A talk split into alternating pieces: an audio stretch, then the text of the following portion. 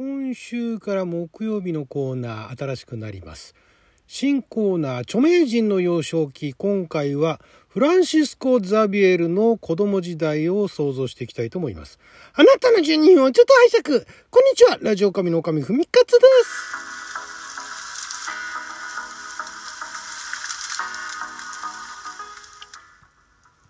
昨日は2022年、えー、4月の7日木曜日六曜は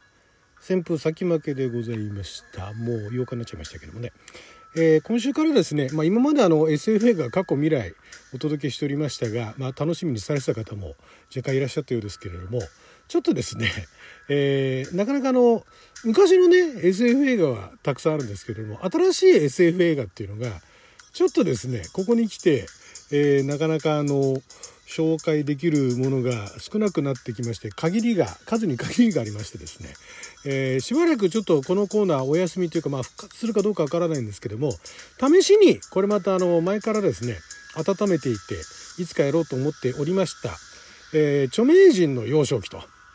いうことで、えー、まあ主にあのウィキペディアに掲載されている、え、昔のね、え、有名人昔のというか、まあ、今でも有名人でもいいんですけどもその有名な方著名な方が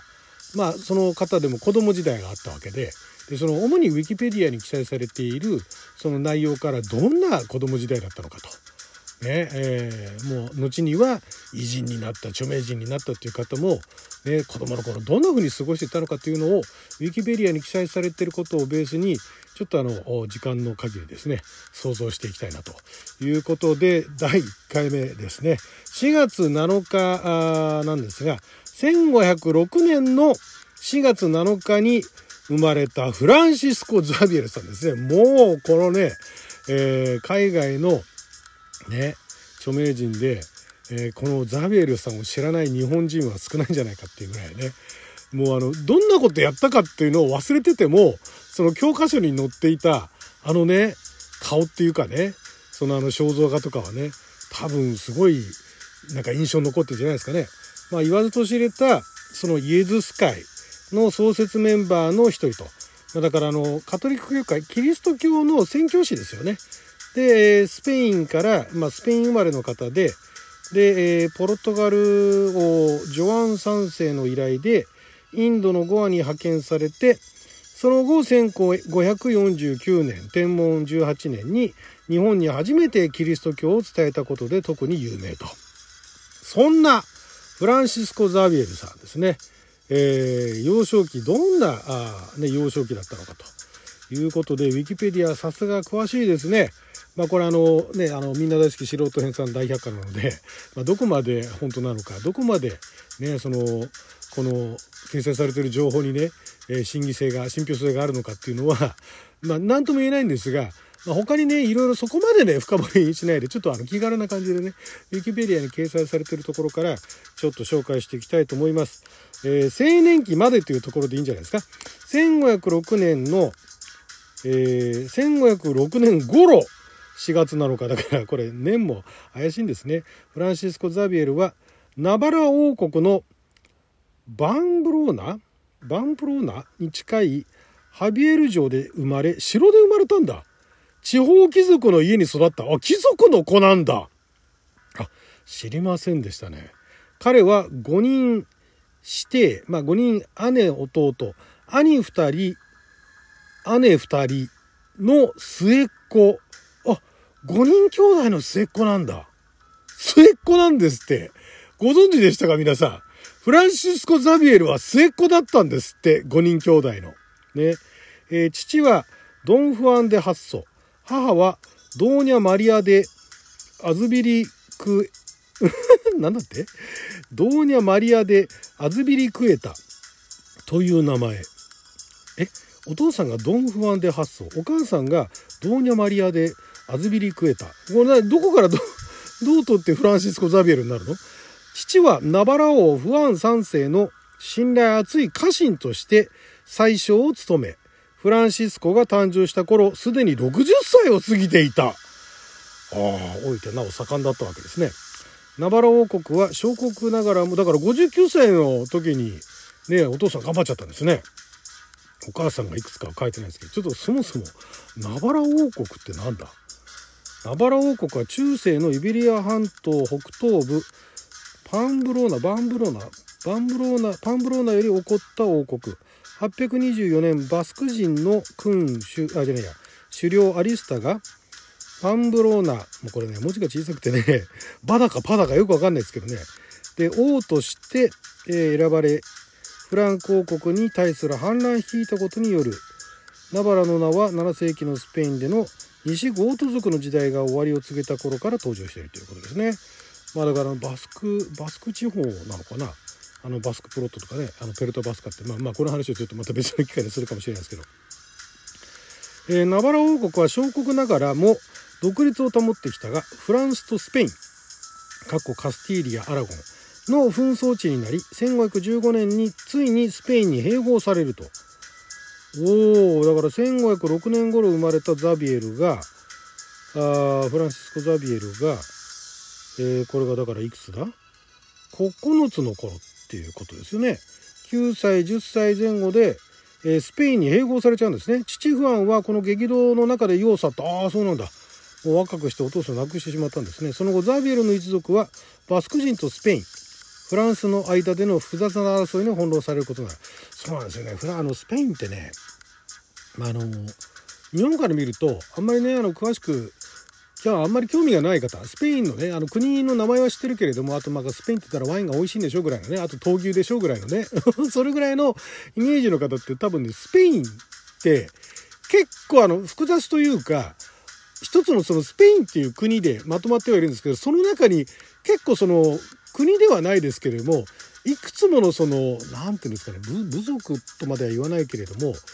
あるんですよね。その地域によってその地域差っていうのが結構その日本国内の例えば大阪の北と南が違うとかいうレベルではないもっとそれ以上に あのその国の中でも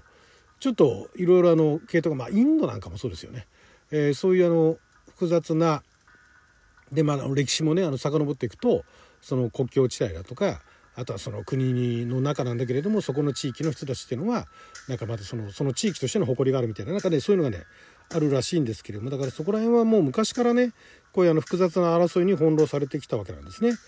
で1525年19歳で名門パリ大学に留学聖バルブ学院に入り自由学芸を収めもうバルブだかパルプだかよくわかんないですけどね。哲学を学んでいる時にフランス出身の若きピエール・ファーブルと同室になると。ピエール・ファーブルって誰？あの昆虫記の人ではないのね。あこの人もイエズス会創立者の一人なんだ。へえすごいですね。これまあなんかあの文献だとかなんかそういう名簿だとかが残ってんでしょうけれども。1525年って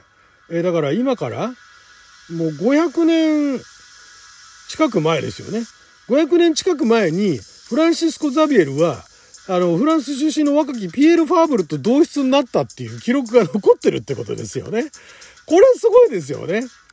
ねそんなの残っちゃう。だから、お互いがね、当時どんな付き合いをしていたのか、どんな風な仲が良かったのか悪かったのかわからないけれども、この人も一緒だったんだよっていうのがわかるって話ですよね。有名になるって怖いですね、これね。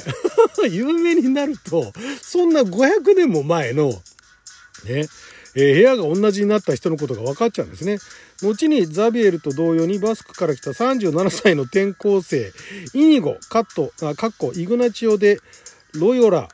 も加わる。イニゴはバンブローナ、パンブローナの戦いで片足の自由を失い、えー、少尉軍人として故郷のロヨラ城で、えー、療養の後、スペインのアルカラ大学を経てパリ大学モンテギュ学院で学んでいたと、えー、1529年ザビエルの母が死亡。だからこれは23もうだから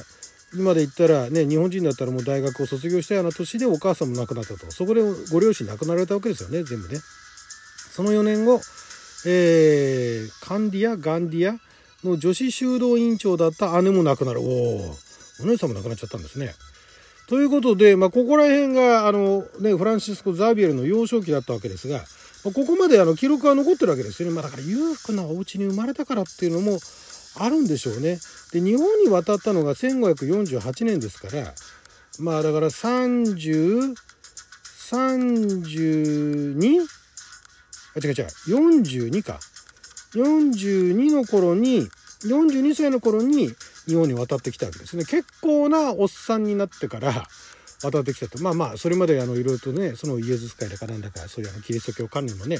えー、ところでいろいろ学んでこられたあるいはその宣教師をしてこられたっていう結果まあ最終的にあのねもう結構なねもうその当時にしてはいいお年だったわけですよ。それが遠路はるばるですよ。もう今みたいに飛行機も何もないわけですから船ですから。に乗って